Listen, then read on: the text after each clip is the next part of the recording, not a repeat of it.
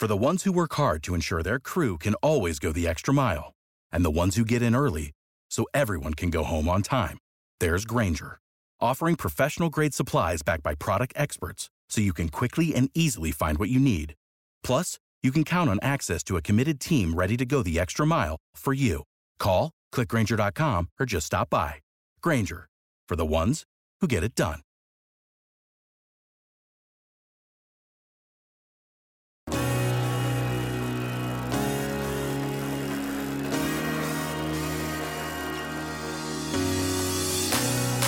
Escapa, la tienda líder de ciclismo en España.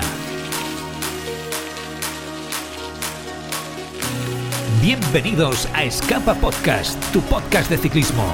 Presenta Joan Prats.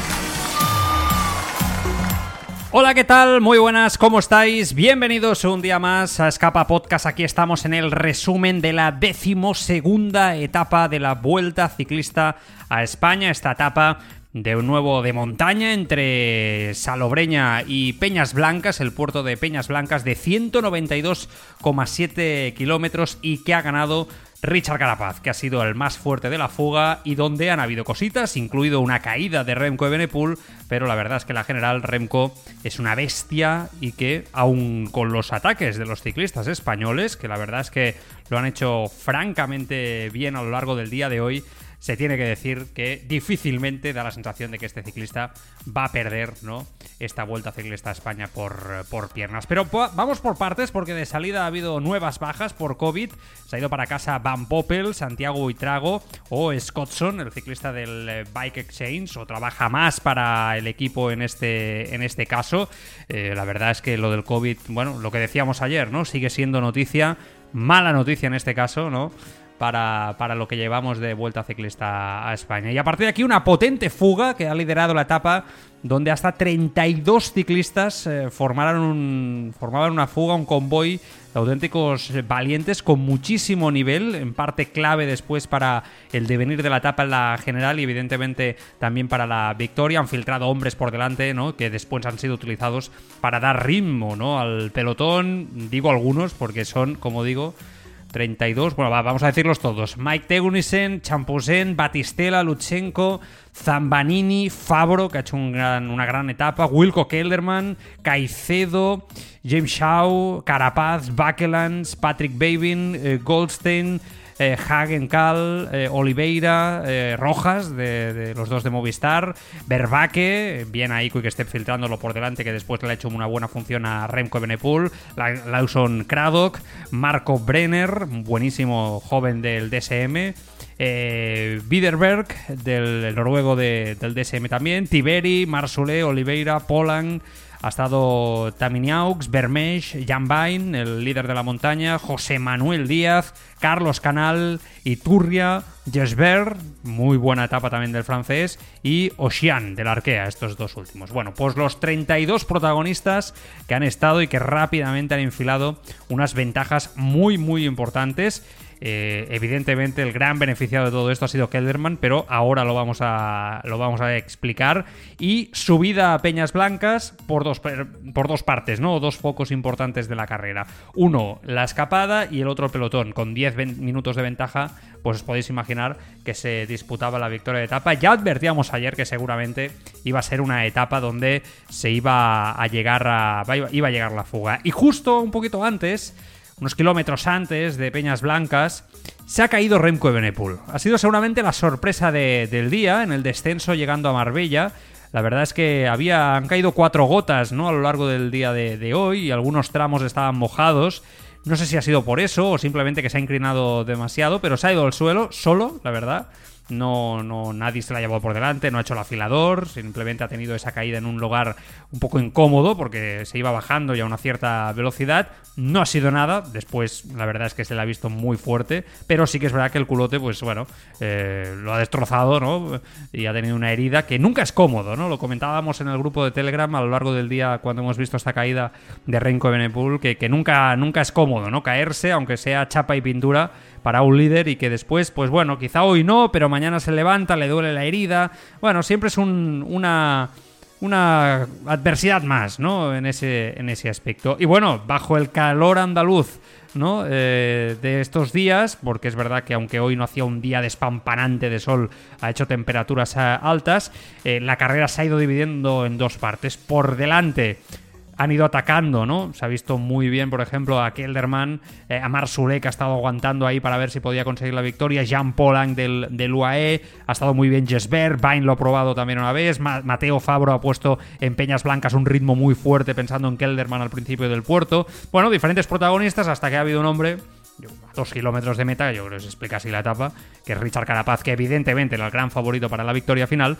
que ha cambiado el ritmo y los ha dejado a todos y se ha llevado una victoria importantísima. Es la primera victoria de un ecuatoriano en la Vuelta Ciclista a España. De hecho, es la primera victoria de etapa de Richard Carapaz. Parece que no, parece mentira, ¿no? Después de, estar luchando esa Vuelta Ciclista a España con, con Primo Roglic hace, hace unos años y y bueno, pues no había ganado nunca, ¿no? En, ese aspecto. Me ha gustado mucho la estrategia de, Movistar y, de, del Jumbo y de Quick Step. Han sido hábiles, se han metido gente por delante y yo creo que eso lo han hecho muy bien. Porque después, detrás, hoy yo creo que se tiene que aplaudir a todos los equipos. Quizá Valverde se tendría que haber metido en la fuga, no lo sé, quizás sí, ¿no? Es lo único que quizás se puede decir. Pero yo creo que Movistar hoy ha puesto ritmo desde atrás siendo valientes, también lo ha hecho Jumbo, han hecho sufrir a muchos ciclistas poniendo, poniendo ritmo, ha habido colaboración, ha habido entente, han sabido frenar a tiempo a Oliveira y, y al propio Rojas para seguir dándole continuidad, lo mismo ha hecho Jumbo con Teunissen, o sea, yo creo que se, se ha hecho lo que se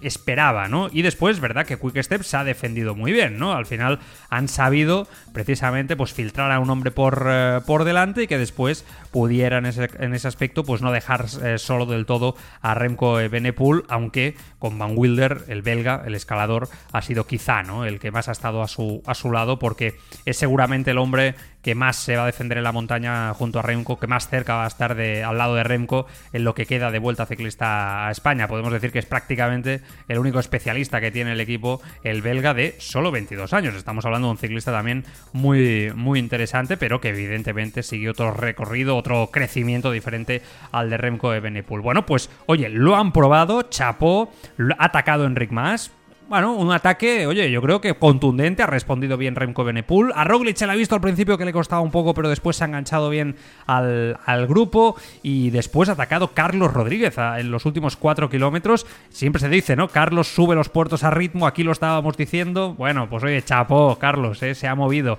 Quizá no ha sido el ataque más duro del mundo, lo ha acabado pagando después porque ha perdido cinco segunditos, ¿no? En meta, pero se ha movido el bueno del, del pero la verdad, lo tenemos que decir Remco no ha hecho Ademar en ningún momento de sufrir. Quizá no ha puesto ese ritmo en los últimos 4 kilómetros para destronar a todos y aún aumentar más su ventaja y ser capo máximo. Bueno, quizá no lo ha hecho, quizá no ha hecho esa, muestra de superioridad de los otros días, pero es que tampoco lo necesita, ¿no? Yo creo que esa es la realidad. Te has caído kilómetros antes. Bueno, yo creo que Remco hoy ha dedicado a defenderse el tiempo y a demostrar que en un puerto largo como este, es verdad que no a mucha altura, lo del sábado y lo del domingo, eso va a ser otra cosa, ahí es donde va a tener que responder claramente, pero de momento ha demostrado que está en una situación envidiable para ganar esta Vuelta Ciclista España un día más, ¿no? Confirmando que él solo se basta para poder ganar como digo, esta, esta vuelta. Ah, cositas que han, pasado, que han pasado hoy por tiempos. Bueno, ha ganado Carapaz, Kelderman ha llegado a 9 segundos, que ha dado un salto en la general, ahora lo vamos a comentar. Marsole ha sido tercero a 24, a 26 Jan Polan, que también ha dado otro salto en la general, el esloveno del UAE.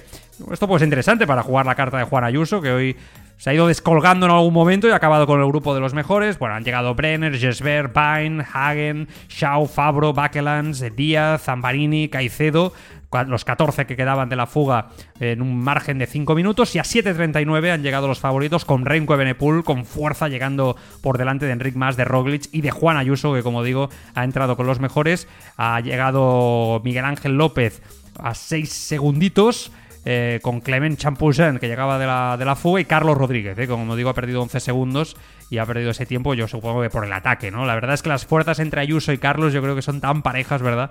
Y se notan este tipo de detalles, ¿no? Uno ataca, el otro aguanta y el que ataca lo acaba pagando en el último kilómetro, ¿no?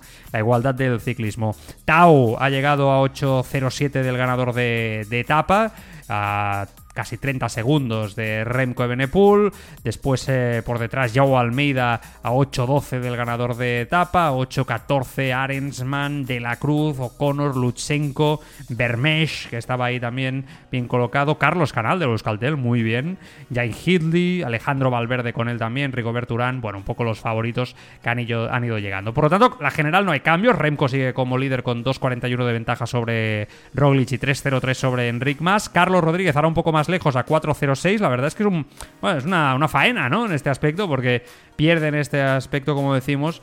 Carlos Rodríguez un poquito de margen respecto al podium. Ahora queda a un minuto y tres segundos del propio Enric Mas. Juan Ayuso quinto a 4.53. Yo creo que Juan Ayuso se está reencontrando después de ese mal día, el día de la crono y tal. Ayer ya pudo descansar, un día más tranquilo y hoy la verdad es que ha aguantado ahí, ¿no? Tiene una casta este chico, la verdad, brutal, ¿eh? igual que Carlos, es una pasada. Kelderman sube al sexto puesto, remonta 15 posiciones, se vuelve a meter ahí, evidentemente, a 6.28. Bueno, Bora tiene una carta que jugar. Miguel Ángel López, que la verdad es que está haciendo una buena vuelta a España. 6.56 como mínimo para recuperar las sensaciones perdidas en los últimos tiempos. Joao Almeida 7.18. Jan Polang se mete noveno a 8 minutos del líder. Eh, después Tao cierra el top 10. Por detrás ya Ben O'Connor, Arensman, Jay Hidley, De la Cruz, que también lo está haciendo bien. Luis Menges, que baja tres puestos. Y Richard Carapaz sube hasta el décimo sexto lugar a 11.37. En este caso es un poquito lo que ahí queda con, el bueno de Richard Carapaz en la clasificación eh, general. Por puntos, Pedersen líder, Marsulé ahora sube al segundo lugar, 96 puntos. La montaña, Jan Bain líder, 40 puntos, ahí con Stannard, con Mar Solé, ¿no? Que yo creo que Solé, si se sigue metiendo en fugas, va a poder luchar esta clasificación de una manera potente. Mejor joven Remco y por equipos UAE, nuevo líder, 6.59 de distancia respecto a Ineos, que pierde el primer lugar EF, Bora, Intermarché ocupan el tercer, cuarto y quinto lugar en un ascenso importante ¿eh? por parte de estos equipos. Pierden lugares hasta Namo, Vistar, Bahrein y Jumbo que se quedan por, eh, por detrás. Esto empieza a hacer mella, ¿no? Empiezan a haber, francamente, explosiones, como digo, en este caso importantes, ¿eh? importantes ya. Fijaos que ha llegado a 33 minutos Mats Pedersen rozando el fuera de control a 33-08 junto a todo el equipo Trek y bueno, ahí ha estado pues insisto, fregando, fregando el palo, ¿no? Han llegado con Kellan O'Brien, de Cataldo y Alex Kirsch, todos juntos, en este caso acompañando a Mats eh, Pedersen. Bueno, las conclusiones un poquito, como os digo, es que no se puede pedir más a los rivales de Remco, sinceramente. Eh, no hay nadie que tenga un plus, ¿no? Una un ataque letal para poder romper esto de una forma mucho más contundente. sería Roglic el hombre, pero de momento aguanta. Yo creo que las sensaciones que hemos tenido todos es que de momento aguanta. Y que Enric Mas lo ha probado, Carlos Rodríguez lo ha probado, están ahí, chapó Movistar la estrategia, pero mm, están haciendo una gran vuelta a España los españoles, los, rivales, pero es que hay una bestia que se llama Remco Evenepoel que está dominando y que de momento claramente es el más fuerte y que difícilmente va a perder esta vuelta ciclista a España.